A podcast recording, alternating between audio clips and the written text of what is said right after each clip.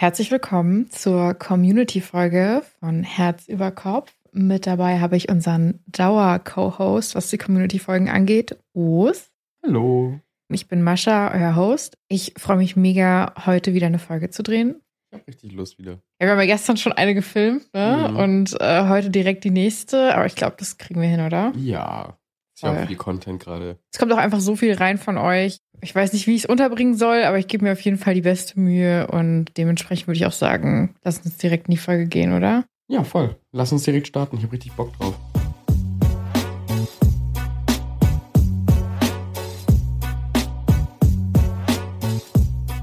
Bevor wir anfangen, und das sage ich immer, wenn wir eine Community-Folge machen, ist, wir sind keine PsychotherapeutInnen oder professionelle Menschen, die in dem Bereich arbeiten. Wir geben hier nur unsere Meinung zum Besten und ich glaube, das ist immer wichtig zu sagen, weil wir hier auch eine gewisse Verantwortung haben. Und die Folge heute wird auch ein bisschen heavier. Also dementsprechend Trigger Warning, es geht teilweise um K.O.-Tropfen, es geht um Drogen und es geht um Mobbing. Und wenn das was ist, wo ihr sagt, hey, das ist mir zu heftig, dann lasst die Folge lieber aus. Heavy Stuff also heute, ja? Auf jeden Fall. Also Okay. wir werden es respektvoll behandeln, wir werden aber auch versuchen, ein bisschen Leichtigkeit reinzubringen, damit ihr nicht alle komplett fertig seid, wenn wir durch sind mit der Folge. Und ja, ich hoffe, das kriegen wir hin. Ja, ich glaube, das ist auch wichtig, da eine respektvolle Leichtigkeit reinzubringen, weil wenn man Heavy Topics auch noch mit einer absoluten Ernstigkeit behandelt, was natürlich auch wichtig ist, werden die manchmal zu ernst und Leute verlieren den Bezug dazu. Und ich finde, gerade eine gewisse Leichtigkeit in solche Themen erleichtert vielleicht für Leute den Einstieg in solche Gedanken. Ja, ich glaube, das versuchen wir hier auch Platz für Tabuthemen zu schaffen, Platz für Themen zu schaffen, die vielleicht sonst nicht so viel behandelt werden, aber das Ganze immer wieder mit so einem Lächeln, sage ich mal, ganz vorsichtig zu behandeln und dabei respektvoll zu bleiben. Dann würde ich sagen, gehen wir mal in den ersten Beitrag rein. Bist du bereit? Mhm. Beitrag Nummer 1. Die ganze Situation ist insgesamt etwas kompliziert. Ich bin 20 Jahre alt. Meine Eltern waren 18, als meine Mutter schwanger wurde, und die Familien taten sich schwer damit, dies zu akzeptieren, da ich ein Unfall war.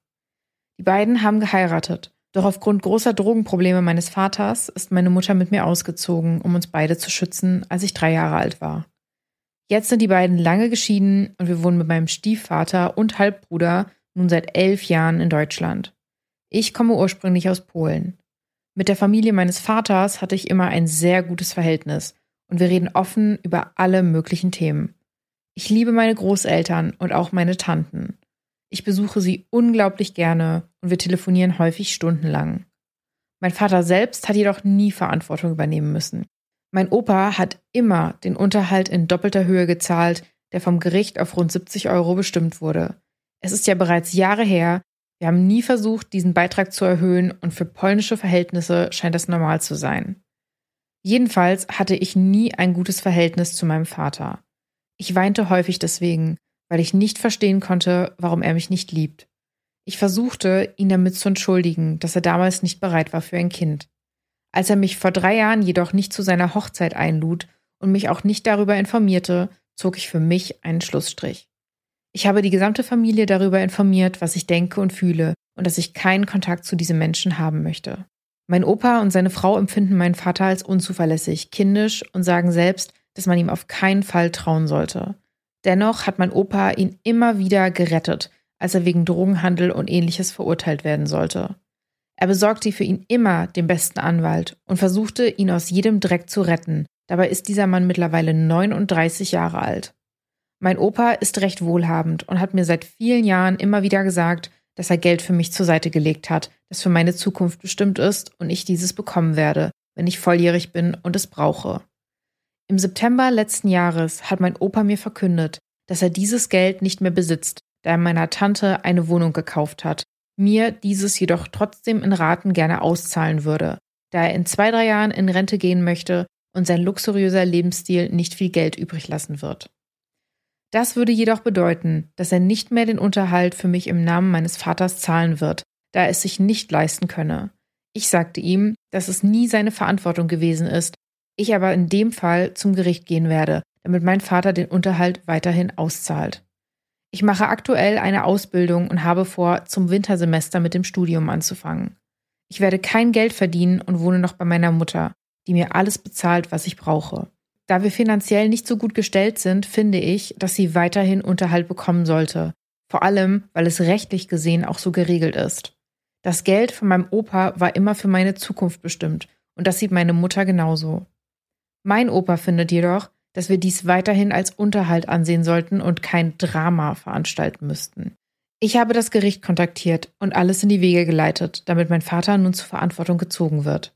Das Gericht hat sofort reagiert und meine Mutter bekommt nun das Geld regelmäßig ausgezahlt. Mein Opa hat mir jedoch eine E-Mail geschrieben, in der er erläutert hat, dass er nicht glauben konnte, dass ich so gehandelt habe.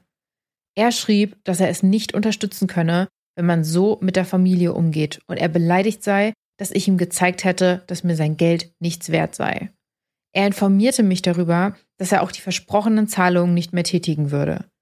Ich weinte danach viel, da ich ihm genauestens erklärt hatte, wie ich die Situation sehe und nicht glauben kann, dass er einen derart schlimmen Menschen wie mein Vater unterstützt, anstatt auch nur zu versuchen, meine Lage zu verstehen.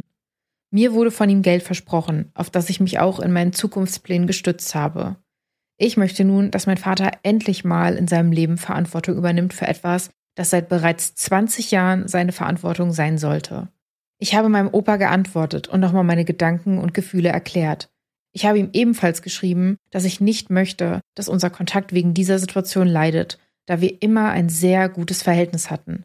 Ich wünschte mir, dass er mich ein bisschen versteht und ich ihn eigentlich gerne zu seinem 70. Geburtstag diesen Sommer besuchen würde. Es ist fast ein Monat her und ich habe immer noch keine Antwort erhalten. Die gesamte Familie meines Vaters hat den Kontakt zu mir jetzt abgebrochen.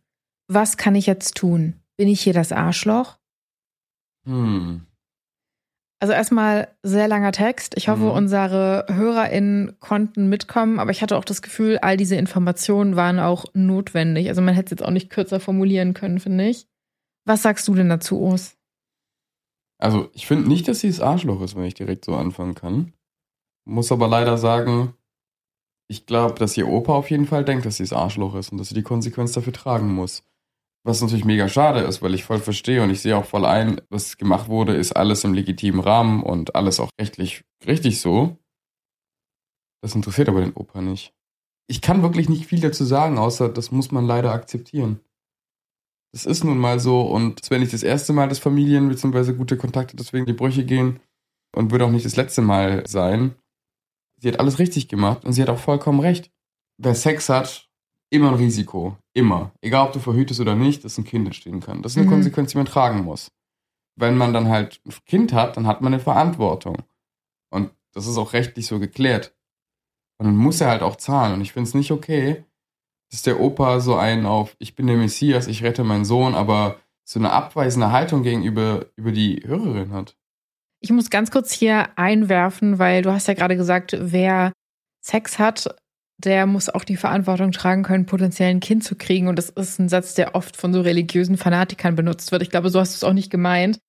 Ich glaube, was du einfach nur sagen wolltest, hey, wenn man Sex hat und wenn man sich entscheidet, das Kind zu behalten, dann trägt man eine Verantwortung dafür. Aber ich glaube, Os will jetzt auf keinen Fall sagen, alle, die Sex haben, müssen jetzt 100% irgendwie damit klarkommen, Kinder zu kriegen und sonst irgendwas. Nein, ich, ich glaube, da hast du gerade einfach nur einen unglücklichen Satz gewählt. Nein, nein, nein, nein, ich bin auch pro Abortion und allem drum und dran. Also wenn man Sex hat und es kommt zu so einem Unfall, naja, dann kann man auch eine Konsequenz ziehen, die dann heißt so, ja, ich möchte aber das Kind nicht und mein Partner ja. auch nicht, also werden wir eine Abtreibung durchführen. Bin ich der Meinung, soll man machen. Das ist das Recht von jedem Menschen, das sollte auch so bleiben und so sein. Also ich bin auf jeden Fall nicht so ein Fanatiker, der sagt so, well, ja, ihr habt jetzt Sex gehabt und da ist jetzt ein Kind, also ja. Pech gehabt, so müsst ihr halt großziehen, so überhaupt nicht. Aber ja. wenn du dich halt entscheidest, dieses Kind auch auf die Welt zu bringen und nicht nur die Hörerin, sondern beide, also die Eltern, dann hat man die Verantwortung einfach halt dabei. Genau, ich wollte es nur kurz richtigstellen. Also lass wieder zum Thema zurückgehen, aber ich glaube, bevor das jetzt irgendwie missverstanden wird. Hm. Ich muss sagen, für mich schreit das Osteuropa. Also ich komme ja selbst aus einer osteuropäischen Familie. Ich weiß nicht, wie es bei anderen Menschen ist, aber bei mir war die oberste Regel, was in der Familie passiert, bleibt in der Familie. Es darf nicht mit Freunden drüber geredet werden. Es darf mit niemandem drüber geredet werden, sonst bist du ein Verräter.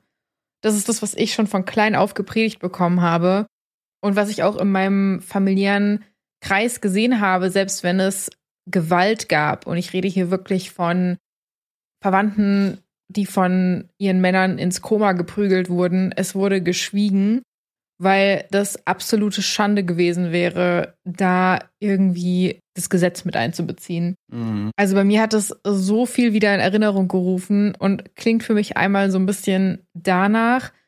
Ich finde es aber auch krass und das habe ich halt auch oft mitbekommen und ich weiß nicht, wie das in deutschen Familien ist. Da kann ich jetzt wieder nur von meinem Heritage sprechen, aber dass Männer die Probleme haben, weil es steht ja auch hier Drogenhandel, selbst ein Drogenproblem, dass die, egal wie viel Mist sie bauen, in Schutz genommen werden. Und wenn sich dann jemand dagegen auflehnt, was dann auch meist Leidtragende sind, was dann auch öfters die Frauen sind, die Frauen in der Familie dann die Buhmänner sind, weil sie es halt nicht mitmachen, weil sie es halt nicht hinnehmen und das immer so ein Riesending ist. Kann ich mit meinen türkischen Wurzeln genau die Aussage so unterstützen, auch ohne Osteuropäer zu sein. Ja, vielleicht ist es so ein Ding, wo vorwiegend Leute mit Migrationshintergrund mit strugglen. Vielleicht könnt ihr auch mal auf Insta mir irgendwie schreiben, wie das bei euch ist. Das würde mich echt interessieren, weil ich habe es irgendwie nur so gelernt und du meinst ja auch, bei dir war es auch so. Sie fragt halt auch, ob sie das Arschloch ist und ich sage ganz klar nein. Sie hat ja eigentlich nur gefordert, wo sie auch ein Recht drauf hat. Das hat ja Mhm. auch das Gericht entschieden. Das Einzige, wo ich sage, schwierig ist, der Opa hat gesagt, es gibt Geld, was er ihr in der Zukunft noch geben kann, für ihr Studium dann oder so. Und das ist sowas, also ich weiß nicht, wie du das siehst, aber ja, sie ist halt nicht entitled zu diesem Geld. Es ist immer noch sein Geld. Weißt du, wie ich das meine? Leider ja. Und zwar, da bin ich voll auf deiner Seite. Es ist schön, wenn man solche Worte bekommt. Und ich bin mir sicher, das gibt einem so eine gewisse Zukunftssicherheit auch. Ja, Aber, und das habe ich leider auch gelernt innerhalb meiner Familienstrukturen. Es wird viel geredet und man sagt immer sehr viel so, man steht zu seinem Wort, aber am Ende tut's halt keiner, wenn es um solche Sachen geht. und es ist irgendwie so eine Art Druckmittel ganz oft, ne? Ja, ja, ja. Und Ja. da merkt man halt, Worte haben halt keinen Wert. Also wenn sowas nicht vertraglich irgendwie aufgeschrieben und festgelegt ist und ein Konto auf deinen Namen schon erstellt ist, auf das eigentlich nur du Zugriff hast, vergiss. Das wird leider nicht passieren. Und der versucht es ja auch noch zu retten. Also was heißt zu retten? Der versucht es ja noch schön zu reden, indem er sagt so, ja, du kriegst aber halt keinen Unterhalt mit. Das kannst du ja dann von nur als Unterhalt sehen. Im Endeffekt kriegst du nur das, was dir eh zusteht und nicht mehr und nicht weniger. Und ich finde, da muss man auch noch mal sagen, also wenn da jetzt irgendwie ein Trust Fund oder ein Konto ist mit deinem Namen, wo Geld drauf ist, was auch irgendwie schon auf dich überschrieben wurde oder zum Beispiel das hinterlassen wurde von, sagen wir mal, die Großeltern sind verstorben und haben was hinterlassen auf den Namen des Enkelkindes und es dann weggenommen wird, das ist ein Problem. Aber ich finde, wenn man immer wieder nur hört, dass es dieses Geld geben soll und dass man sich darum kümmert, solche Dinge können sich immer ändern und man ist nicht entitled zu diesem Geld. Also das Mhm. gehört einem nicht, man hat da kein Anrecht drauf. Das ist halt einfach blöd gelaufen.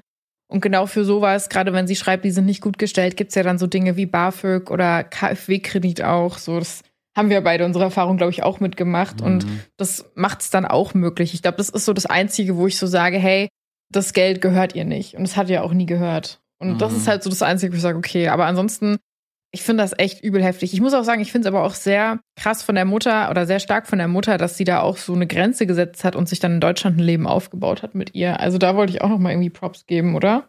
Da muss man der Mutter der Hörerin tatsächlich wirklich Props geben, weil ich glaube, du und ich können da gerade aus Erfahrung sprechen, Osteuropa beziehungsweise halt irgendwie Balkan, bis in die Türkei hin. Passiert sowas nicht oft, dass eine Frau so eine Stärke beweist, sich scheiden lässt und dann auch noch das Land verlässt eigentlich und sich wirklich sagt so, okay, weißt du was, ich schulde meinen Kindern ein besseres Leben und das werde ich denen jetzt auch geben.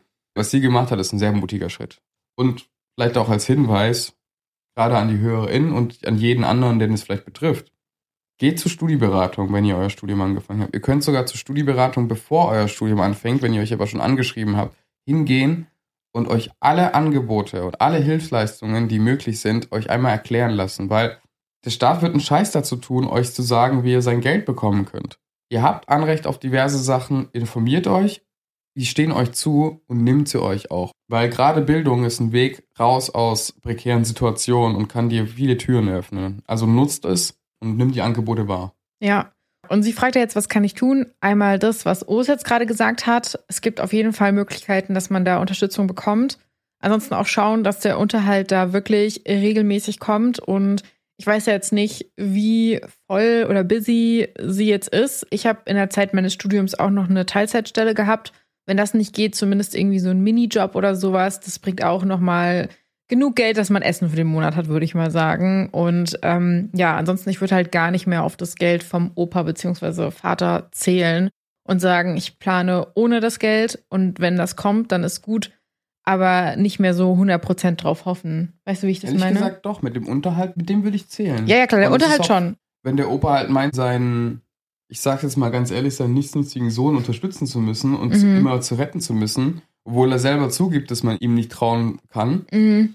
Wenn er sich damit eigene Bein schießen will, soll er machen. Wenn er sich damit seinen eigenen Luxus kaputt machen möchte, bitte, Ja. go for it. Das ist sein scheiß Leben und wenn er Scheiße machen möchte, dann soll er Scheiße machen dürfen. Ich würde aber nicht mehr auf das Geld von dem Opa zählen, was er da versprochen hat, was noch kommen soll. Nee, das ist schon Ja. weg, glaube ich.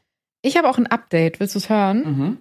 Wir hatten nämlich gestern nochmal geschrieben und sie hat mir dann auch nochmal ein Update geschickt und ich würde es jetzt einfach mal vorlesen. Ja. Mein Opa hat die Strafe vom Gericht bezahlt und übernimmt jetzt auch wieder den Unterhalt. Er versucht gar nicht erst, mich zu verstehen und hat nun den Kontakt komplett abgebrochen. Meine Mutter ist richtig sauer darüber, dass er sich so verhält. Vor allem, weil er sagt, dass er die Strafe und den Unterhalt zahlen muss, obwohl das einfach nicht stimmt. Denn das Gericht hat meinem Vater eine Mahnung geschickt, die mein Opa nun freiwillig für ihn abbezahlt. Ich finde es immer noch nicht in Ordnung, dass er das alles auf sich nimmt und mein Vater wie ein kleines Kind immer wieder davonkommt. Er erzählte der gesamten Familie, wie schlimm ich mich verhalten hätte, und jetzt haben alle den Kontakt zu mir abgebrochen. Mega traurig einfach. Mega traurig, aber leider kann man da nichts anderes machen, als die Sache so zu akzeptieren. Man wird es nicht ändern können. Ich würde jetzt einfach sagen, man arbeitet mit dem, was man hat. Das habe ich jetzt auch irgendwie so die letzten Jahre gelernt, sag ich mal. Im Leben passiert vieles anders, als man es sich wünscht. Man hat oft weniger Möglichkeiten als vielleicht andere Menschen oder man hat einfach grundsätzlich weniger Möglichkeiten. Das Leben ist halt einfach unfair und man muss halt lernen, mit dem zu arbeiten, was man hat. Und ich kann verstehen, dass es mega weh tut, dass man da keinen Kontakt mehr hat. Sie hat ja auch geschrieben, dass sie eigentlich super eng ist mit der gesamten Familie. Und das ist auch einfach echt mega schade, aber sie kann halt leider niemanden dazu zwingen, den Kontakt wieder aufzunehmen. Und da müsste dann, glaube ich, auch was von der anderen Seite kommen, ne? Ja, leider. Die Frage, die ich mir auch stellen würde im Nachhinein ist, möchte ich überhaupt noch was mit solchen Leuten zu tun haben, die halt einfach blind links einer Meinung folgen, selbst nicht irgendwie Sachen hinterfragen und einfach dieses, naja, wenn es der Älteste sagt und das Oberhaupt der Familie das sagt, dann muss da ja was dran sein. Oder dieses, ist halt mein Bruder und wie kannst du nur meinen Bruder so schlecht behandeln? Schon also, sehr unreflektiert. Ich kann da nur sagen, aus eigener Erfahrung, das tut gut. Ja. Sich da wirklich auch selber zu vergewissern, sind Menschen, mit denen ich etwas zu tun haben möchte. Und wenn nein, einfach auch zu sagen, gut, dann ziehe ich hier jetzt meinen Schlussstrich. Wird zwar kacke und die werden zwar hinter meinem Rücken darüber reden, wie scheiße ich bin, aber ich krieg's A nicht mit und B kann ich mich auf mich konzentrieren. Und das tut einem echt gut. Ich finde, die Frage ist dann auch immer, wie tief und fest und ehrlich waren diese Beziehungen, wenn die so leicht zerbrechen können. Ne? genau. Das ist halt echt so ein Ding. Und ich glaube, das ist dann verdammt schmerzhaft für sich vielleicht zu realisieren. Aber das ist eine Realisation, die man halt auch nicht ignorieren kann, glaube ich. Mhm. Ja, Mann, direkt mit sowas angefangen, ne? Das ist heute echt ein bisschen heavy, aber ich würde auch schon zur nächsten Story gehen, wenn das für dich in Ordnung ist. Also das erste Thema war ja schon sehr interessant und sehr, sehr wichtig, auch mal drüber zu sprechen. Ja. Das passiert auch einfach oft, finde ich, dass man dieses Ding hat, okay, irgendwas passiert in der Familie und geht man jetzt vor Gericht, geht man da jetzt wirklich gegen vor, bleibt es in der Familie? Also zumindest bei mir war es echt immer so dieses Ding. Und da habe ich mich irgendwann auch angefangen zu fragen, hey, gerade in der Familie sollte man doch eigentlich wirklich zusammenhalten und miteinander gut umgehen. Warum ist es dann genau in der Struktur so verpönt, sich Hilfe zu suchen, wenn es da nicht passiert? ja. Also da ist es doch eigentlich am wichtigsten und sollte es am ehesten gut laufen. Und wenn genau dort was passiert, es soll ja eigentlich ein Safe Space sein, die Familie, genau dann ist es doch wichtig, dass man sich da Hilfe holt. Statt es dann so jemanden auszuschließen. ja, da kann ich nur sagen, es sollte nicht heißen, Blut ist dicker als Wasser, sondern Grundrechte sind dicker als Blut.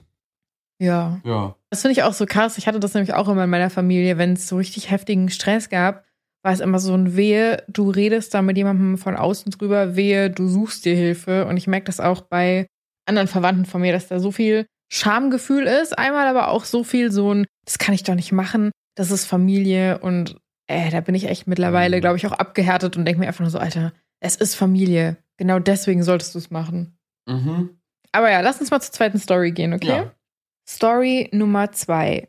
Und ich freue mich richtig, weil es ist wieder eine Freundschaftsstory. Und wir haben doch das Mm. letzte Mal gesagt, wir brauchen mehr Freundschaftsstories. Ja, Und ich habe mich echt gefreut, dass ich hier auch wieder eine mit reinbringen kann. das ist cool. Story Nummer zwei. Titel: Bin ich sensibel oder war es egoistisch? Meine beste Freundin und ich sind seit über 25 Jahren befreundet. Sie war meine Trauzeugin und wurde auch die Patentante meines Kindes. Seit ich das Kind habe, lässt sie sich nicht oft blicken, was auch okay ist, da sie sich selbstständig gemacht hat und viel arbeitet. Wir halten trotzdem über WhatsApp und Co. Kontakt. Am vierten Geburtstag meines Kindes, es war sehr heiß an dem Tag, lud ich Familie und Paten ein. Sie sagte mir vorher schon, dass sie erst um 17 Uhr Feierabend hat und damit erst später kommen kann. Sie braucht 15 Minuten von ihrer Arbeit zu uns nach Hause. Um 17.30 Uhr, nachdem mein Sohn schon nach ihr fragte, rief ich sie an und fragte, wo sie bleibt. Sie sagte, sie sei erst gerade nach Hause gekommen und müsste sich erst einmal kurz abduschen. Ich wurde sauer, weil ich dachte, das könne sie auch nach dem Geburtstag machen. Sie wurde daraufhin sauer und meinte, sie hat den ganzen Tag in der Hitze gearbeitet und dürfte sich ja wohl mal abduschen. Sie würde sich auch beeilen. Um 18.30 Uhr war sie dann immer noch nicht da.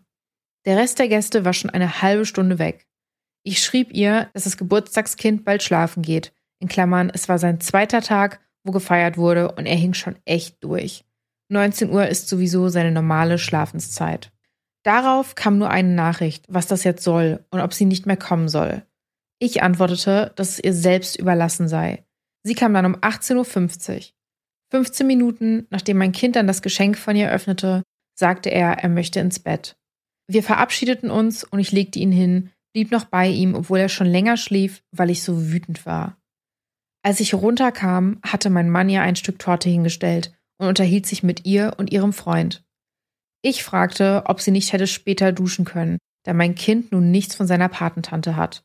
Dadurch, dass sie von der Arbeit erst nach Hause gefahren ist, geduscht hatte und so weiter, waren eineinhalb Stunden vergangen, die sie hätte schon hier sein können.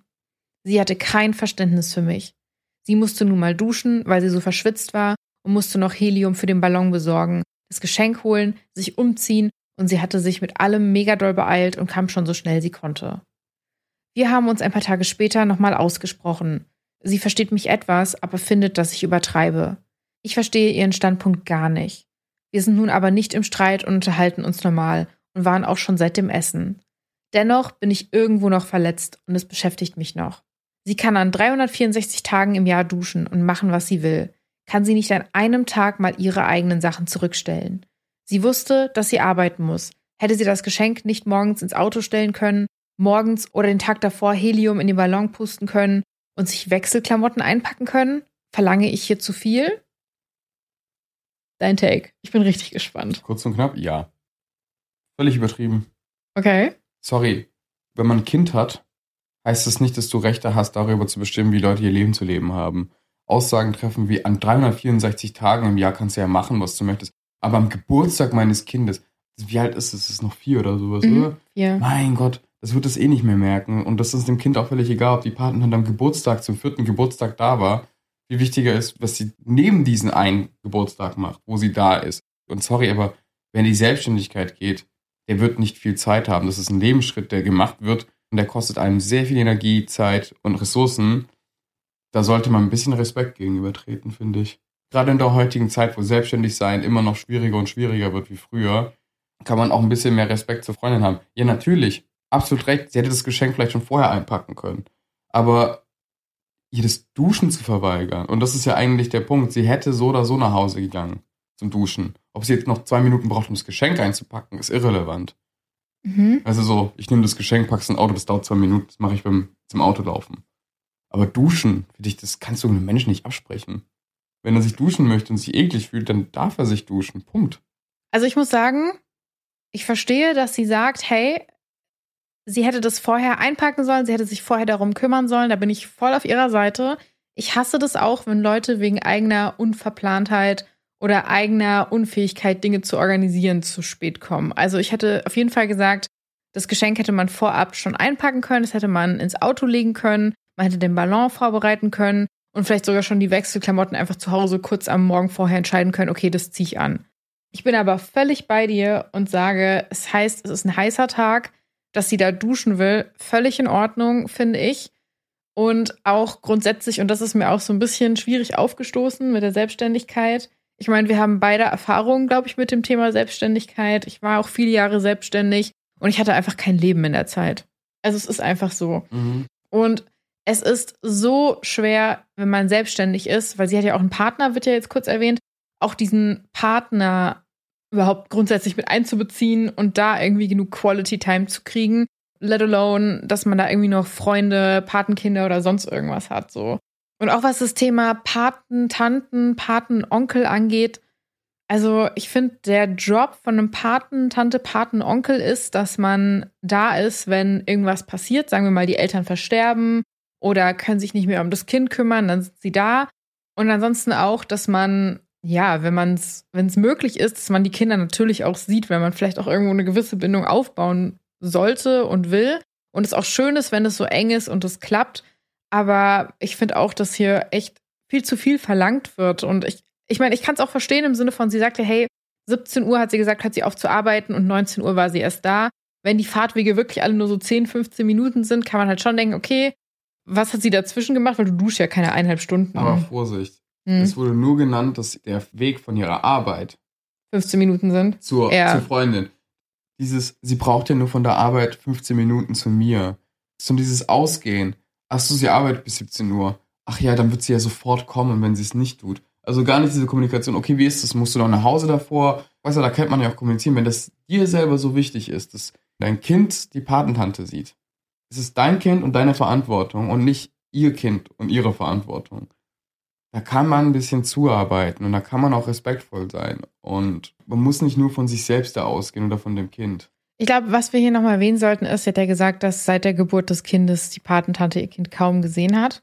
Ich sehe es aber genauso wie du. Wenn es so wichtig ist, sollte vielleicht die Hörerin hier mal schauen, ob sie vielleicht vorbeikommen kann, wenn ihre Patentante Zeit hat und ich glaube, das ist halt aber auch, glaube ich, der Fehler, den viele Eltern machen, dass sie so das Gefühl haben, weil für sie sich die Welt um ihr Kind dreht, müsste sie sich auch automatisch um alle anderen, die irgendwie involviert sind, mhm. drehen. Und ich glaube, vielleicht ist es gerade noch mal so ein Ding bei einem ersten Kind, dass man da so total drin ist und das erstmal so verstehen muss. Aber so läuft es halt nicht. Und das Ding ist halt, sie sagt ja schon, hey, diese Patentante und ihre Freundin ist ihr schon entgegengekommen, hat auch gesagt, hey, sie hat auch Verständnis dafür, wie ich mich hier fühle. Und sie sagt ja, sie versteht ihren anderen Standpunkt gar nicht. Und das ist halt schon sehr entitled, ne? Mhm. Und ich glaube, hier ist echt das Beste, einfach nochmal so zu reflektieren und auch zu sagen, okay, da arbeitet jemand in der Selbstständigkeit. Das heißt, er hat sich jetzt erst vor kurzem selbstständig gemacht, aber so die ersten fünf bis acht Jahre ist es eigentlich nur hasseln, hasseln, hasseln. Dass man da überhaupt Zeit hat für Freundschaften oder für irgendwie eine gesunde Work-Life-Balance, ist halt echt schon, ja, ich sag ich mal, nicht immer möglich, ne? Und da ist halt echt das Ding, dass ich auch sage, da wird auf jeden Fall übertrieben mhm. und auch viel zu viel verlangt, finde ich. Für viele ist es wirklich wie so ein kleines eigenes Kind. Das ist so fordernd und so lebenseinnehmend. Das ist die, ihr Nabel der Welt ja. wahrscheinlich, ne? Ich glaube, was sich vielleicht auch die Hörerin mal fragen könnte, ist, sie sagte, sie ist noch verletzt, weil sie diese Ansprüche hat. Ich frage mich halt, wenn sie jetzt Patentante wäre, mm. umgekehrt und sich mit einem Kind und noch eine Selbstständigkeit und allem Möglichen was aufbauen würde, ob sie dann ihren eigenen Ansprüchen als Patentante gerecht werden würde. Genau, ob sie da wirklich im Anspruch ist. Das ist ja. eine gute Frage. Das ist auch, glaube ich, die richtige Art, daran zu gehen. So, erfüllt man selbst die Ansprüche, die man an andere stellt? Ja. Wenn nicht, dann sollte man die Ansprüche an andere runterschrauben, bis man selbst diese Ansprüche erfüllen könnte. Aber, und ich verstehe das auch absolut, und ich glaube, da hat auch die beste Freundin ja auch sehr viel Verständnis dafür gezeigt oder Verständnis überhaupt gezeigt. Wer ein Kind hat, dem sein Leben dreht sich nur noch ums Kind. Und es ist völlig okay. Kinder sind wichtig für den Erhalt der Menschheit. Sie gehören zum Teil der Gesellschaft dazu. Und ich verstehe wirklich, dass man dann so, so als Eltern so, ah, ich muss alles für mein Kind tun und es muss die beste Kindheit aller Kindheiten der Welt haben. Ich verstehe es, respektiere es und ich bewundere es sehr, wenn Leute so ein energisches Auftreten haben, um ihren Kindern so eine krasse, gute Kindheit zu geben wollen. Mhm. Man muss aber auch ein bisschen vorsichtig sein, dass man es ja. nicht zu sehr übertreibt. Es ist noch ein schmaler Grad zwischen Helikoptermama. Ja, aufmerksam ja. guten Eltern und Helikoptereltern. Ja. Das ist ein sehr, sehr schmaler Grad und den sollte man nicht übertreten. Da eine gewisse Vorsicht walten lassen, aber so weitermachen. Das finde ich schön. Genau, immer schön daran denken, dass andere Menschen auch noch ein Leben haben, würde ich Genau. mal sagen, ne? Genau. Und sich selbst auch nicht vergessen. Man hat Oh ja, auch ein Leben. Das ist ne? auch voll wichtig. Wollen wir in die nächste Story gehen jetzt? Ja, ich bin schon gespannt auf die nächste Story. Okay. Krasse Themen wieder, wirklich krasse Themen. Kurze Zwischeninfo, wenn euch der Podcast gefällt und ihr mehr hören wollt von uns, dann würden wir uns richtig freuen, wenn ihr eine Bewertung da lasst und uns abonniert. Und ihr könnt uns auch gerne auf Insta folgen und wenn ihr eigene Stories habt, die sind immer willkommen, immer an mascha.herzpodcast.de. Vielen Dank. Story Nummer drei. Bin ich das Arschloch, wenn ich Erleichterung und Glück verspüre, wenn ich daran denke, wie es wäre, wenn meine Eltern, Baujahr 65 und 67, tot wären? Meine Eltern und ich haben eine Beziehung mit Höhen und Tiefen. Meine Kindheit war von Depressionen meiner Mutter und den gemeinsamen Luftschlössern meiner Eltern geprägt. Das ganze Ausmaß wird mir jedes Jahr ein bisschen mehr bewusst. Meine Mutter ist sehr anhänglich, besitzergreifend und ein wenig narzisstisch. Meine Großmutter hat ihr immer sehr viel Aufmerksamkeit geschenkt und nun versucht meine Mutter über andere Personen diese Aufmerksamkeit zu bekommen, da meine Großmutter gestorben ist, als ich sieben war. Meine Mutter hatte in meiner Jugend mehrere Witze über mich und mein Aussehen, in Klammern teilweise auf bestimmte Körperteile bezogen, gemacht und mir die Schuld an ihrem verkorksten Leben gegeben. Mein Vater als mittleres Kind versucht schon sein ganzes Leben, es allen zu beweisen.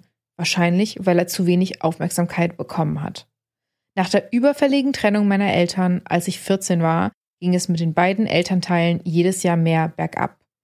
Inzwischen haben mich meine Eltern jeweils aus der Wohnung geschmissen, weil ich mir das Mindestmaß an Respekt eingefordert hatte. Beide Elternteile schulden mir Geld, in Klammern über 1000 Euro. Und beide Elternteile beweisen mir immer wieder, dass ich in Notsituationen nicht auf sie zählen kann. Ich könnte den Kontakt abbrechen. Ich könnte mich komplett aus diesem ganzen Thema raushalten.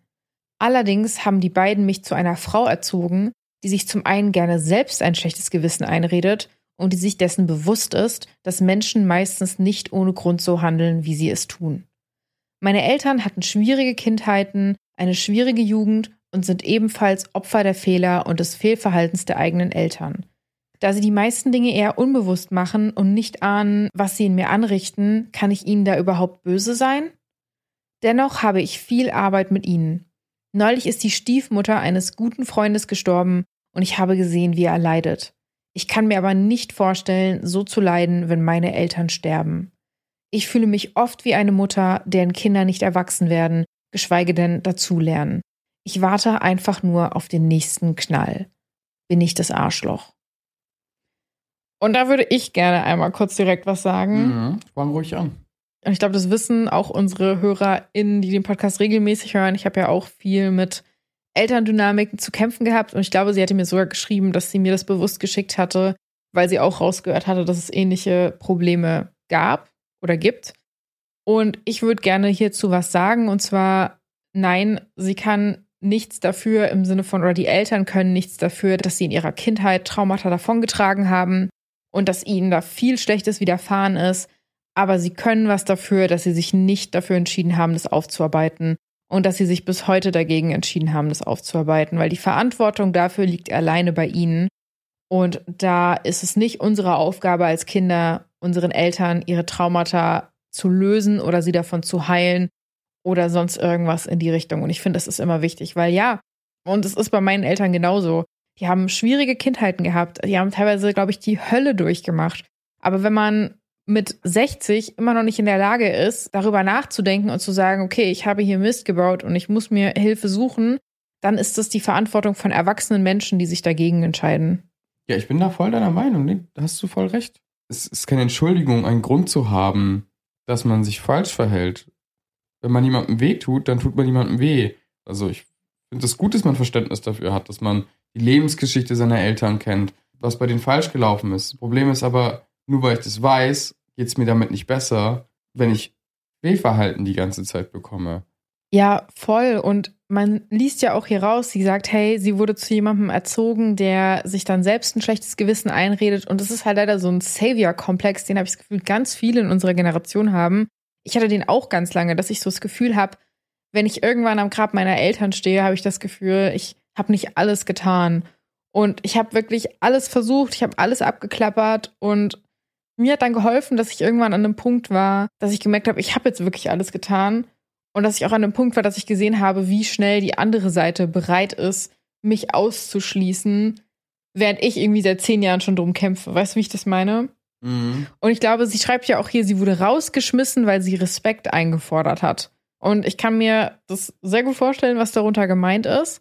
Aber ich glaube, das wäre für mich schon der Moment gewesen, wo es ja zeigt, sie macht sich total verrückt, sie macht sich Gedanken, sie leidet darunter und ihre Eltern sind bereit, sie einfach rauszuschmeißen, wenn sie einfach nur ein bisschen Respekt für sich selbst einfordert. Und ich weiß nicht, ob das was ist, was sich hier die Hörerin selbst schon mal so gespiegelt hat, aber das zeigt, wie wenig die Eltern der Wichtigkeit dieser Beziehung eigentlich beimessen, wenn sie bereit sind, ihre Tochter für sowas rauszuschmeißen. Und dann auch in Relation dazu, wie hart sie sich anstrengt, diese Beziehung am Leben zu mhm. erhalten. Jetzt, wo du es ansprichst, ist schon eigentlich eine krasse Sache. Ich meine, dein Kind rausschmeißen ja. ist halt früher, früher, ja, also noch vor der industriellen Revolution, war das ein Todesurteil. Und ich finde, das ist immer noch heutzutage es ist kein Todesurteil mehr, weil du hast genug soziale Netzwerke, gerade in Deutschland, die einen auffangen. Aber wenn man halt zum Beispiel selber Probleme hat und es vielleicht nicht hinkriegt, dann kann das damit enden, dass man auf der Straße landet. Und das ist schon lebensbedrohlich. Also, ich finde, wenn Eltern wirklich Liebe gegenüber ihrem Kind empfinden, dann ist, egal wie stressig es ist, du schmeißt es nicht raus. Ja. Dieser Schritt ist eigentlich so ein, ich will dich nicht mehr, geh zu deinem Papa oder geh zu deiner Mutter. Und dann ist es so ein, ja, ich will dich auch nicht mehr, verpiss dich. Vor allem, du musst dir ja mal vorstellen, und ich finde, das spiegelt auch wieder dieses Thema. Du hörst einfach, hier ist jemand, der wirklich so viel schon hat mit sich machen lassen. Rausschmiss, Geldschulden, wirklich mentalen Abuse in der Kindheit auch. Und trotzdem daran klammert. Und dann hast du Eltern, mhm. die sagen, was, du forderst Respekt? Verpiss dich. Und es zeigt einfach wieder, Kinder lieben ihre Eltern, egal was sie tun. Es ist wirklich, es muss viel passieren, dass Kinder sich abwenden und ihre Eltern nicht mehr lieben. Oder zumindest sagen, okay, ich kann hier weggehen. Während wirklich Eltern diese Lage so krass ausnutzen teilweise, was ich total heftig finde. Schade, dass es keinen Führerschein für Kinder bekommen gibt. Ich oh mein Gott, ja, bitte. Ich finde, so viele Menschen würden den Führerschein dafür nicht bekommen, den ja. Kinderschein. Also ich würde sagen, sie ist auf keinen Fall das Arschloch dafür, dass sie so empfindet. Mhm und von, ich sag mal, Kind, was ähnliches durchgemacht hat, zu Kind, was auch sowas gerade anscheinend im Durchmachen ist. Es wird nicht besser werden, es wird schlimmer werden. Das Einzige, was man tun kann, ist zu sagen, hey, ich hasse diese Menschen nicht, ich wünsche ihnen noch alles Gute, die sollen ihr Leben leben, aber die sollen es ohne mich leben, weil ich bin nicht verantwortlich für deren Glück, für deren Sicherheit oder für sonst irgendwas. Ich bin für mich verantwortlich und es wird Zeit, dass ich jetzt an mich denke. Und das kann ich ihr, glaube ich, auch so weitergeben. Oder auch allen, die in so einer Situation sind. Es ist nur meine Art, damit umzugehen. Ne? Ich sag's ja immer wieder, wir sind keine Expertinnen. Wir sagen hier nicht, brecht den Kontakt zu euren Eltern ab oder brecht ihn nicht ab oder macht das oder das. Aber wir sind halt ein Meinungspodcast und das sind unsere Lebenserfahrungen und wie wir, glaube ich, gelernt haben, damit umzugehen. Das würde ich alles so unterschreiben. Vielleicht alles ein bisschen mit Vorsicht genießen und wenn man die Eltern noch liebt, dann den Kontakt auch vielleicht noch halten, wenn man das möchte aber so vorsichtig sein wie mit Geld verleihen von nun an. Vielleicht dann auch ehrlich sagen, hey, tut mir leid, ich kann euch nichts mehr leihen, weil ich muss selber schauen, dass ich in Zukunft plane und vorankomme und ich brauche das Geld.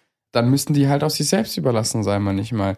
Es zeigt auch so eine krasse Parentifizierung. Ne? Ja. Sie schreibt ja auch, ich fühle mich wie eine Mutter, deren Kinder nicht erwachsen werden, geschweige denn dazulernen. Und sie wartet auf den nächsten Knall. Wer sagt denn, dass sie verantwortlich ist für den nächsten Knall? Die Eltern haben es ja schon vor ihr überlebt. Wir haben selber Eltern gehabt, die haben aber auch selber ihre 20, 30 Jahre gelebt, bevor wir alle auf die Welt gekommen sind und die haben bis dahin auch überlebt. Also warum muss es jetzt unsere Verantwortung sein, beziehungsweise warum muss sie da jetzt so eine Verantwortung übernehmen? Würde ich mich halt auch fragen. So. Ich finde das ja nicht schlecht, diese Verantwortung übernehmen zu wollen, vielleicht so das Gefühl zu haben, die Schuld zu haben, diese Verantwortung zu übernehmen. Aber wieso hast du denn Schuld für sowas? Ich finde schon, wenn und da können wir natürlich auch unterschiedlicher Meinung sein. Wenn, wenn sich ein Elternteil richtig gut bemüht hat, wirklich einen guten Job gemacht hat, oder beide von mir aus, und Lebensumstände sich ändern, Job ist weg, und dann geht es einem selber vielleicht gerade gut oder zumindest nicht schlecht und man kommt gut über die Runden und den Eltern geht es gerade nicht so gut, dann finde ich, kann man auch mal ein bisschen aushelfen, wenn sie danach fragen. Oder wenn man fragen sie auch gar nicht, man sieht selber, dann kann man auch ruhig aushelfen, finde ich eine gute Sache. Aber ich finde es schwierig, wenn Eltern kommen und sagen so, ja, du, ich brauche mal ein bisschen Geld, aber dann irgendwie auch nicht sagen können, für was, wieso, weshalb. Ich finde, das sind Eltern an einem schuldig, dem Kind, wenn sie fragen, so, wenn sie finanzielle Probleme haben, dass zumindest eine offene Kommunikation stattfindet. Ja. Was ich halt auch noch dazu sagen möchte, ist, die ersten 18 Jahre eines Kindes sind die Probezeit für die Eltern. Und wenn die Kinder danach bleiben und den Kontakt halten, dann haben die Eltern die Probezeit bestanden. Das habe ich, glaube ich, auf Reddit gelesen. Das fand ich extrem smart, weil ich mir so denke, ja, wenn deine Kinder bei dir bleiben, dann hast du einen guten Job als Elternteil gemacht. Und wenn nicht, dann ist da was falsch gelaufen. Hat auf jeden Fall einen sehr wahren Punkt. Sehr schön gesagt tatsächlich. Meiner Meinung nach, und ich glaube auch deiner Meinung nach, ist sie nicht das Arschloch dafür, dass sie solche Gedanken hat. Es ist, glaube ich, ganz natürlich, wenn man so viel Druck hat von den Eltern.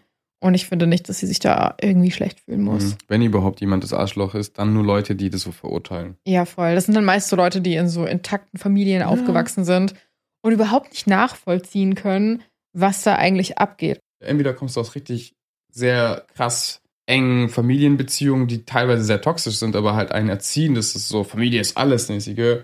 Oder wie du gesagt so hast. So hardcore behütet. Alles ist super intakt. Probleme gibt es nicht oder man redet zumindest nicht über die. Dann ist es ja nicht mehr intakt. Stimmt. Ich finde, man sollte sich für solche Gedanken nie schämen müssen. Es gibt einen Grund, warum diese Gedanken in einem Kopf sind. Diese Gedanken würden nicht kommen, wenn die Eltern einen guten Job gemacht hätten.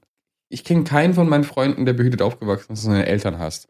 Ich kenne diverse Freunde, die wirklich in Scheißfamilien aufgewachsen sind und die hassen ihre Eltern. Und ich finde, das zeigt ja einfach nur, wenn solche Gedanken kommen, gibt es einen Grund dafür.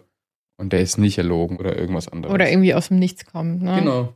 Also ich glaube, mehr kann man dazu auch gar nicht sagen. Sie ist auf keinen Fall das Arschloch. Und wenn du damit okay bist, würde ich jetzt auch schon in die nächste Story reinsteigen. Ja, let's go. Story Nummer 4. Bin ich das Arschloch, weil ich mit meinem besten Freund geschlafen habe? Erstmal nein. Erstmal nein, ne? Ich lese mal vor, ja? Mhm. Vor über zehn Jahren habe ich im Studium mit meinem besten Freund geschlafen. Wir waren damals beide Single. Er hatte mich angerufen, weil sein geliebter Opa verstorben war. Also fuhr ich zu ihm ins Wohnheim. Wir redeten und tranken ein, zwei Bier. Weil er so weinte, wollte ich ihn trösten und habe ihn in den Arm genommen. Wir haben anfangs nur gekuschelt, irgendwann ging das in Sex über.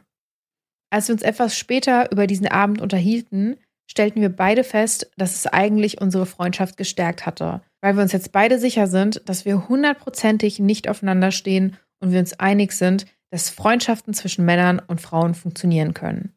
Wir beendeten gemeinsam unser Studium, hielten sogar zusammen die Abschlussrede bei der Examensfeier und er sang für mich auf der Bühne, weil ich am gleichen Tag Geburtstag hatte. Danach zogen wir zusammen in eine andere Stadt, um hier unser Referendariat als Hauptschullehrer zu beginnen. Wir haben uns weiter unterstützt, auch wenn es manchmal sehr stressig war. Am Ende der Ausbildung lernte er seine heutige Frau kennen. Er ist ein ehrlicher Typ und erzählte ihr von unserer Nacht. Da war unsere gemeinsame Nacht schon mehrere Jahre her und ich hatte einen festen Freund. Innerhalb weniger Monate zerbrach unsere Freundschaft dann immer mehr. In dieser Zeit betrug mich mein Freund, trennte sich dann und kurz darauf strudelte ich in eine gewalttätige Beziehung. Ich hätte hier wirklich die Hilfe meines besten Freundes gebraucht. Ich merkte aber, dass er Treffen kurzfristig absagte oder meistens früher ging. Da mein Selbstbewusstsein nach dem Beziehungsstress eh schon angeschlagen war, wollte ich nicht auch noch um seine Freundschaft betteln müssen und habe ihn gehen lassen.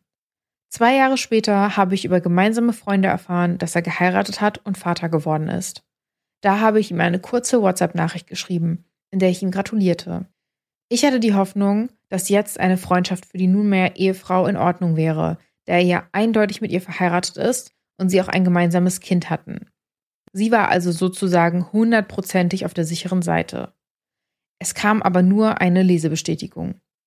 Daraufhin schrieb ich, ich akzeptiere deinen Wunsch, keinen Kontakt mehr zu haben und wünsche dir trotzdem alles Gute. Dieser letzte Kontakt ist jetzt drei Jahre her. Seit kurzem hat seine Frau bei mir in der Schule angefangen. Mhm. Uh, mies. Uh. Da wir im gleichen Team sind, müssen wir also uh, Kontakt haben. Es wird nicht besser. Deshalb war ich zu ihr freundlich. Ich wollte es uns beiden leichter machen. Sie ist darauf aber gar nicht eingegangen, sondern hat nur begonnen, mir bei jeder Gelegenheit Sprüche zu drücken und mich herablassend zu behandeln. Sie lachte mich auf der Weihnachtsfeier vor allen Leuten aus, weil ich weniger verdiene als sie und zu dumm gewesen sei, Gymnasiallehramt zu studieren. In Klammern, Ihr Mann ist, by the way, auch nur Hauptschullehrer. Lacht sie den jetzt auch aus? Zu allen anderen Kollegen ist sie sehr freundlich und zuvorkommend. Inzwischen verhalte ich mich ihr gegenüber distanziert und gehe aus dem Weg. Sie stichelt aber weiter. Wie gehe ich damit um? Soll ich sie damit konfrontieren? Bin ich hier das Arschloch? Also es gibt ein Arschloch in der Geschichte. Mhm.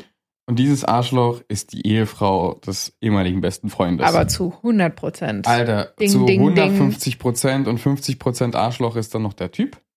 Ja. Zusammen sind sie 200 Prozent Arschloch, was zwei Arschlöcher ergibt. Also wirklich, wenn ich jetzt hier Red Flags hätte, ich wollte ja welche für uns ordern, die Dam, würden. dam, dam. Ich würde die nur noch hochheben in einem Ja, Akkord. voll, voll. Richtig krass, oder? Also, Ja. Deswegen, ich habe ja ein Trigger Warning wegen Mobbing ausgesprochen. Das ist für mich hier nämlich gerade schon Mobbing. Das, was sie auf der Weihnachtsfeier gemacht hat, ist eigentlich Abmahnungsgrund. Das ist schwerste Schikanierung eigentlich. Und Ja. ich finde, es geht gar nicht. Also, das Erste, was sie machen sollte, was die Hörerin machen sollte, finde ich, ist direkt zur Rektorat gehen, direkt die Sache ansprechen und direkt die Vorgeschichte mit auspacken. Sehr viel Willenskraft gehört auch dazu, nicht auszurasten, zumindest wenn ich das so, wenn ich in der Situation wäre. Dafür Chapeau, dass die Hörerin noch nicht gefühlt so einen Wutanfall bekommen, aber ich hätte den bekommen. Ich hätte ihn sowas von bekommen. Man muss sich mal überlegen, wie klein ist der Selbstwert dieser Ehefrau? Wie klein? Also ich meine, das erinnert mich so hart an die Geschichte, die wir letztens hatten mit dem Mann, der nicht zur Beerdigung seiner verstorbenen Ex gehen durfte. Das ist Erinnerst für du mich dich noch? das Gleiche, das ist absolut das Gleiche. Ja, es ist genau das Gleiche. Und am Anfang war ich noch kurz so, als sie so gesagt hat, ja, wir hatten Sex und dann haben wir gemerkt, wir sind beste Freunde und dann hat er aber noch auf der Abschlussfeier für mich gesungen und so. Da war ich kurz so, äh, also so, das wäre mir ich auch too much. hab? Ich dachte so, wow, das ist der Beginn einer sehr generigen Liebesgeschichte aus Ja. Hollywood-Filmen. So. Voll. Aber und dann kommt so, und Dann- dann, das und ja. dann das und dann war ich so, wow, das ist eine, Das geht gerade ganz anders. Ja, und kein, voll. Keine Liebeskomödie, das ist ein reines Drama. Ja, und das ist halt so das Ding, ne? Da war ich auch kurz so, okay. Und dann ist es aber so ganz anders abgebogen als erwartet. Nee, nee, nee, nee, nee, nee. Auf keinen Fall ist sie das Arschloch. Ich stimme dir zu 100% zu. Da muss was passieren und sie muss da wirklich tätig werden, wenn sie ihre Mental Health erhalten will und da nicht, also ich kann es nicht anders sagen, aber nicht komplett gefickt rausgehen will, so. Nee, ich bin ja deiner Meinung. Zum Rektorat gehen, Ja. die Sache ansprechen, eine Supervision fordern. Ja, voll. vorher die Sachen dokumentieren, aufschreiben, jedes einzelne Mal. Auch die Vorgeschichte dann von mir aus auspacken, weil die spielt mit rein. Und Junge, Junge, Junge, hat die Frau kein Selbstwertgefühl. Es ist krass, ne? Ciao. Ich finde es auch so krass. Ich frage mich, ob der ehemalige beste Freund das weiß. Wir haben da ja mal drüber geredet und es ging auch so ein bisschen um das Thema, ja, was macht man, was macht man nicht in einer neuen Beziehung und dass es ja auch okay ist, wenn manche sagen, okay, ich beende jetzt diese Freundschaft, weil meine neue Partnerin, das ist jedem selbst überlassen, ne? Ich würde es jetzt vielleicht nicht machen, für manche ist das es okay. Okay. Okay, da urteilen wir jetzt aber nicht drüber, weil wenn es andere machen wollen, dann go for it, macht es. Mhm. Aber für mich wäre es das absolut unattraktivste, wenn mein neuer Partner oder meine neue Partnerin, nachdem ich diese Freundschaft schon beendet habe, anfangen würde, diese Person zu piesacken und so zu behandeln. Also da wäre ja jegliche sexuelle Anziehung für mich weg, ehrlich gesagt. Ich finde halt auch einfach, sorry, aber es ist bösartig und bösartig ist halt einfach nicht sexy. Also wir wollen jetzt hier nicht das Ganze auf sexy oder nicht reduzieren, das finde ich jetzt auch falsch. Nee, aber halt, ich finde es nicht anziehend, ich finde es nicht attraktiv, ich finde es keine gute persönliche Eigenschaft. Da wird keine Red Flag hochgehalten, sondern sie wird äh, ganz hoch gehisst und, und fast schon der Fahne zusalutiert. So viele Red Flags stehen da da. Sie klingt sehr alleine in der Situation und sie muss sich da dringend Hilfe suchen von weiter oben, würde ich sagen. Von mir aus auch Kollegen mit einbeziehen, damit halt nicht dieses Ding ist, dass diese Frau allen erzählt, was irgendwie ist und sie halt gar nichts erzählt, weil das ist auch immer gefährlich, finde ich. Mhm. Aber ja, vor allen Dingen an den Vorgesetzten wenden, die Situation schildern und jetzt auch mal zeigen, bis hierhin und nicht weiter. Weil äh, niemand anders wird für ihre Grenzen kämpfen. Das muss sie alleine machen. Wenn man nicht für sich selber kämpft, tut es halt keiner. Natürlich, wenn du forderst, dass jemand für dich kämpfen soll, und zwar auf rechtlichen Schritten, sprich dein Vorgesetzter, Bombe, ne? Solltest du auch machen. Aber diesen Schritt wird keiner für dich machen, wenn man ihn nicht selber macht. Ja. Also deswegen, ich glaube, echt mega viel Kraft bitte an die Hörerin. Wir sind, glaube ich, Mhm. beide in Gedanken bei dir. Ich mache es ja recht selten, dass ich ins Du wechsle, weil wir haben ja hier ganz viele Leute, die zuhören. Aber hier muss ich echt sagen, hey, so, du packst es, steh für dich ein, gib nicht klein bei, das hast du nicht verdient, du hast Besseres verdient. Und deswegen go for it und lass dich da nicht abschrecken, bitte. Ganz viel Love, würde ich mal sagen, von uns für sie, oder? Ja, voll. Und tut mir echt leid zu hören, das Ja. mit der Freundschaft. Aber was ist es auch für ein Freund? Also ja, sorry. übel, aber beste sorry. Freunde, das tut so weh, wenn das aber beste Freunde machen, weil man, ich frage mich halt, ob er vielleicht Gefühle hatte. Weil sie sagt ja von ihrer Seite aus, nee, es ist fein. aber die haben doch geredet und dann hat sich doch rausgestellt beim Gespräch, dass sie keine Gefühle, also dass sie, Ja, klar. die haben Gefühle füreinander, freundschaftliche Gefühle. Ja, ja. Natürlich hätte er vielleicht auch lügen können und sowas, ne? Klingt Kann für man- mich so. Ich habe vielleicht zu viel Reddit gelesen. Ja, Aber- bist du gerade zu pessimistisch, ich zu optimistisch oder irgendwo in der Mitte. Treffen wir uns dann. Ja. Also dementsprechend ganz viel Love an sie und natürlich auch ganz viel Love an unsere anderen HörerInnen, würde ich sagen. Alle kriegen Love. Alle. Wir haben du genug. kriegst Love und du kriegst Love und du kriegst Love. Ja, wir haben genug für alle da. Wollen wir in die letzte Story rein? Sind wir schon bei der letzten Story? Yes. Ja, geil, okay, let's go. Story Nummer 5. Titel Allein auf dem Festival mit K.O.-Tropfen im Bier. Es ist schon ein paar Jahre her, aber damals war ich Anfang 20 und mit einer größeren Freundesgruppe bei Rock am Ring.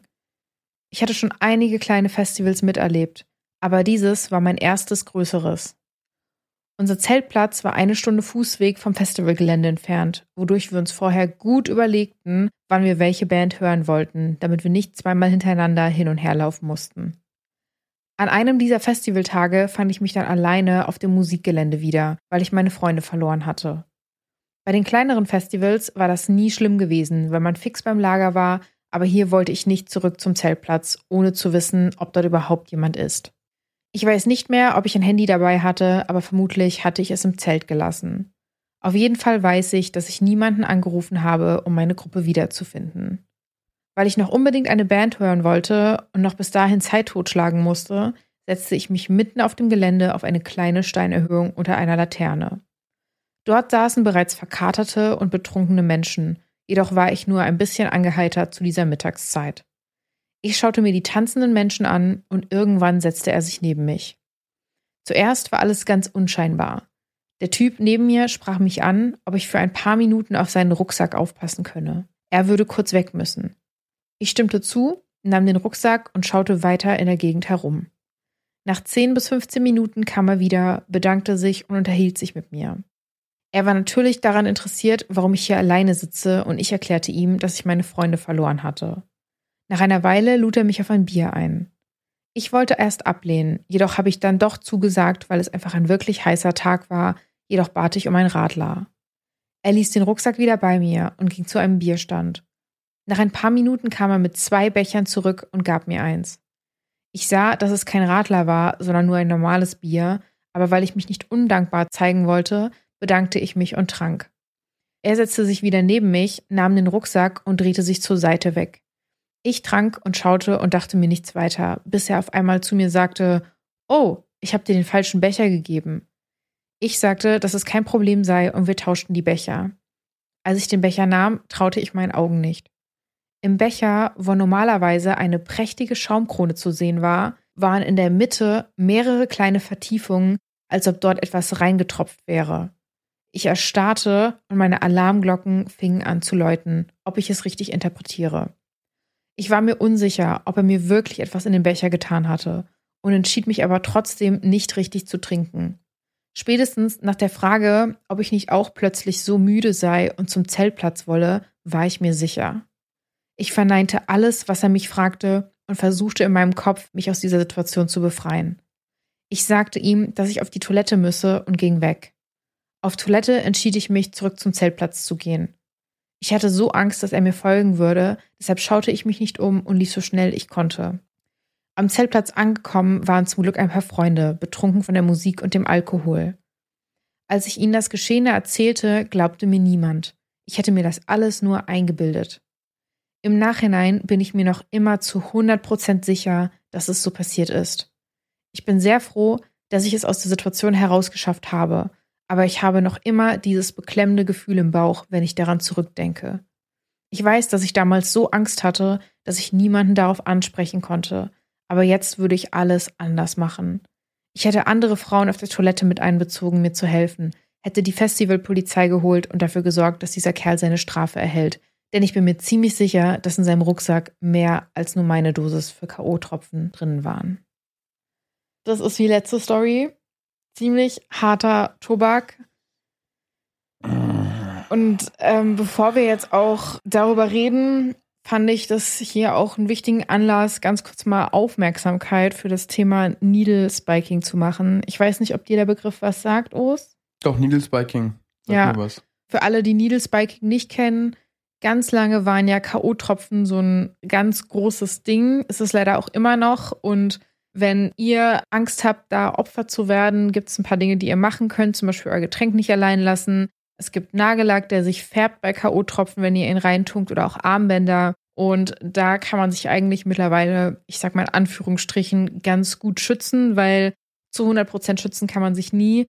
Was es jetzt aber leider auch gibt seit nicht allzu langer Zeit, ist dieses Needle Spiking. Und da geht es halt darum, dass man halt mit einer kleinen Spritze gestochen wird, also mit einer Nadel. Und Symptome sind da Schwindel, Orientierungslosigkeit, Atemnot bis hin zur Bewusstlosigkeit und die Zielgruppe sind hier leider wie so oft auch wieder junge Frauen. Das Motiv hier ist seltener sexuelle Gewalt. Es geht um reine Machtdemonstration und oft werden Frauen selbst in größeren Gruppen attackiert. Also, wenn ihr unterwegs seid, achtet aufeinander. Wenn ihr merkt, irgendwas stimmt nicht, Sagt sofort euren Freunden Bescheid. Gegebenenfalls checkt, ob ihr irgendwo Nadelstiche habt, informiert das Personal. Hier wird man ganz kurz im Gedränge gepiekst. Es ist nahezu unmöglich, den Täter zu finden. Solltet ihr da eine Einstichstelle bemerken, sofort das Personal informieren, sofort beim Arzt checken lassen, dadurch die Nadel auch Krankheiten übertragen werden können und die Mischungen, die da drin sind, auch gefährlich sein können. Ich würde auch hier eine Anlaufstelle in der Description einmal für die Themen, wo ich schon vorhin Trigger Warning ausgesprochen habe, lassen aber auch für Opfer oder Menschen, die glauben, dass sie Opfer geworden sind, wo ihr euch auch dran wenden könnt. Ich habe selber mal K.O.-Tropfen bekommen, habe ich das erzählt? Nee. Nein. Da What? war ich tatsächlich noch so 18, 19. Das war nicht in Berlin, das war ein anderer Teil von Deutschland, wo ich feiern war.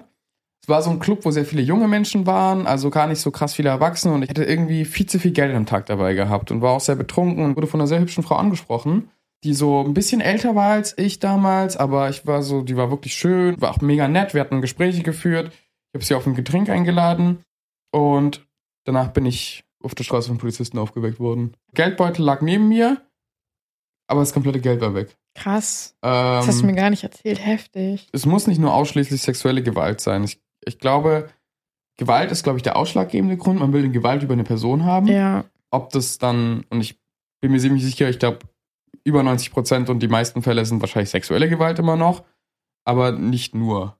Selten passiert es auch mal, dass Männer betroffen werden. Ja. Also klar, es kann auch Männer betreffen, nicht-binäre Menschen, das passiert nicht nur Frauen. Frauen sind leider immer noch das Hauptopfer, aber ja, es kann halt auch so passieren, wie es jetzt dir passiert ist. Und ich bin gerade auch voll geschockt, weil ich wusste das gar nicht. Richtig heftig. Oh mein Gott. Okay, krass. Mhm. Aber lass uns mal zu der Story gehen, ja. die wir hatten, Back weil da hat uns ja auch eine Hörerin dieses Erlebnis geteilt, wo ich auch nochmal echt sagen muss, danke für das Vertrauen, einfach mhm. solche Geschichten mit uns zu teilen und wir versuchen es echt mit dem größtmöglichen Respekt zu behandeln. Und was ich echt sagen kann, ist, sie sagt ja im Nachhinein, ist sie sich zu 100% sicher und dass sie alles anders machen würde, wenn es jetzt nochmal passieren würde. Und ich würde einfach sagen, wenn euch sowas passiert, gebt euch nicht die Schuld dafür, dass ihr nicht perfekt gehandelt habt oder dass ihr nicht in euren Augen nachträglich richtig gehandelt habt. Ich bin sicher, ihr habt so gut gehandelt, wie es in dem Moment ging. Und ey, so zu den Zeiten, wo Rock am Ring noch so richtig groß war, das ist jetzt auch schon ein bisschen her, zumindest so in, meinem, in meiner Bubble, dass das so ein Riesending war, was überall gestreamt wurde. Ist immer noch so. Echt? Ja. Aber ich glaube, sie hat ja geschrieben, das war jetzt schon vor echt einige Jahre her. Damals, finde ich, war die Awareness auch noch viel kleiner für solche Dinge, als sie zum Beispiel jetzt ist. Und auch das Personal in so Festivals und Clubs ist jetzt auch viel mehr sensibilisiert auf sowas. Dementsprechend hat sie, glaube ich, schon so viel richtig gemacht, wie sie nur richtig machen ja. konnte und sollte sich da echt keine Schuld geben. Egal, und da muss ich auch sagen, ich finde, das hat die Hörerin sehr gut gemacht und auch gut beschrieben. Wenn ihr das Gefühl habt, dass da irgendwas gemacht wurde, Seid höflich, seid respektvoll, lasst euch das nicht ansehen. Tu so, als würdest du richtig trinken. Ich fand, das waren alles absolut Bilderbuch. Respekt also an sie, ne? Bilderbuch. Props, äh, aber hallo. Ich finde, das besser ja. hätte man das eigentlich gar nicht machen können. Auch so, so geistesgegenwärtig genau, zu sein. So getan, ne? als würde sie noch trinken. Erstmal gesagt so, ah ja, ich gehe kurz auf Toilette, so ein bisschen ihn so in, in Sicherheit wilgen lassen, dass er denkt, ah ja, die kommt wieder zurück und dann gehen. Kann vielleicht am Schreibstil gelegen haben, aber ich fand auch, die Alarmglocken sind für mich geläutet das hat nach Methodik gewirkt, wenn ich ehrlich bin. Ja, voll. Ich lasse meinen Rucksack erstmal liegen, guck, weißt du, so, vielleicht hat er schon bei anderen Personen versucht und die sind so, nö, kümmere dich um deinen eigenen Scheiß, so. Ja. Und die Hörerin war dann so nett und er dachte so, ah, das ist so eine nette, das ist so eine, die vielleicht etwas naiv ist. Vor allem hat er ja dann auch einen Grund, sie einzuladen, so von wegen, hey, Genau, danke, genau. dass du auf meinen Rucksack aufgepasst hast, dann lade ich dich jetzt dafür ein. Das heißt, er hat auch noch einen Grund gehabt, sie einzuladen, ne? Mhm. Also es hat alles sehr methodisch gewirkt, Ups, oder? ich habe dir das falsche Bier gegeben. Ich drehe mich mal kurz um. Ich merke das aber erst, nachdem du schon ein paar Mal dran genippt hast. Uh, hier ist das Richtige. So, sie hat ja auch gesagt, sie glaubt auch, dass in diesem Rucksack viel mehr als nur ihre Dosis an K.O.-Tropfen war. Und das klingt für mich halt leider auch ein bisschen danach, ne? Wer auf ein Festival geht mit der Absicht, K.O.-Tropfen in die Getränke von Leuten zu machen, der wird nicht eine Dosis mitnehmen. Ja. Gebt euch nicht die Schuld, wenn ihr so eine Person dann nicht direkt meldet, weil ihr seid im Rausch, ihr habt getrunken, das ist Adrenalin schießt durch euren, durch euren Körper. Ihr werdet nicht perfekt klar denken können. Wenn ihr die Geistesgegenwärtigkeit dazu habt, zu sagen, oh, das muss ich jetzt sofort melden, oder ihr seht jemanden von den Security-Leuten oder von der Bar, sofort sagen, vielleicht auch noch das Gesicht merken. Ich glaube, du kannst aber auch hier in Deutschland mittlerweile so Codewörter verwenden, wenn du Personal benachrichtigst. Oder ich glaube, das müsstest du ja eigentlich auch wissen, so als Barkeeper. Ehrlich gesagt muss ich sagen, ich weiß, dass es einen Code gibt, aber ich finde, das ist in Deutschland ein bisschen zu wenig Awareness dafür geschaffen worden. Und das muss ich leider aber auch an, an meine Branche selbst richten. Auch zu wenig Awareness aus der Branche selbst geschaffen wurde. Ja. Ich habe ja auch Kollegen, die in Clubs gearbeitet haben. Die haben schon erzählt, dass die Awareness viel, viel stärker ist. Deswegen habe ich auch davon mitbekommen, dass es es gibt. Aber in Bars ist diese Awareness noch nicht so stark. Ich weiß nicht mehr, wie der Code genau heißt. Ich glaube, das ist irgendein Frauenname. Der Code hier in Deutschland ist, dass du fragst, ob Luisa hier ist. Ah, genau, das war's. Ja. genau. Ich dachte Lisa, aber. Nein, Lu Almost, almost the same. ist Luisa hier und das sollte dem Barpersonal, wenn es sensibilisiert darauf ist, eigentlich die nötige Information geben zu wissen, dass man gerade in einer problematischen Situation ist und Hilfe braucht. Also da gibt es mittlerweile echt Möglichkeiten. Wir sind leider immer noch nicht dort angelangt, wo wir eigentlich angelangt sein sollten als Gesellschaft. Aber das sind so erste Ansätze, die ich, glaube ich, auch einfach wichtig finde, hier zu teilen. Ansonsten lasse ich auch Links da. Danke fürs Teilen von den Geschichten, würde ich sagen. Auch Mhm. nochmal an die Schreiberin. Sie hat alles richtig gemacht. Props glaube, an sie. Darf ich noch einen Disclaimer reinhauen? Ja, voll. Und zwar würde ich noch gerne sagen wollen, es gilt nicht nur für das Barpersonal und auch nicht für Opfer, sondern wenn wir ausgehen, finde ich, sollten wir alle ein bisschen mehr achtsam zueinander sein. Ich glaube, wir haben schon oft gesehen, jeder kann irgendwie so eine Situation wiedergeben, wo er das irgendwie wahrgenommen hat, wo er dachte so, that looks shady. Ja. Was passiert da gerade? Irgendwie, schaut doch mal vielleicht zwei Minuten länger. Bleibt noch kurz da. Ihr könnt einem Menschen das Leben retten vielleicht. Oder zumindest ihn vor schlimmen Sachen schützen. Ich finde, das ist die Aufmerksamkeit und die Aufgabe von uns allen, Als Gemeinschaft, ja. Einen Blick dafür zu geben. Je mehr Leute darauf achten, desto weniger haben die Täter Chancen. Gut gesagt, Urs, sehe ich genauso, kann ich auch nichts mehr hinzufügen. Und ich würde sagen, damit beenden wir auch die heutige Folge. Ja. Danke, dass ihr zugehört habt. Ich weiß, die Folge war jetzt mal ein bisschen heavier, aber ich finde es auch einfach wichtig, dass wir mal über solche Dinge reden. Ich hoffe, wir waren trotzdem auf eine gewisse Art und Weise doch irgendwie ein bisschen entertaining für euch. Urs und ich debattieren ja auch gerne mal manchmal so ein bisschen, Mhm. ne? Und ansonsten sehen wir uns nächste Woche wieder zu einer regulären Folge. Ich drück euch und habt noch eine schöne Woche. Macht's gut. Ciao, ciao, Leute. Schöne Woche. Stay sexy.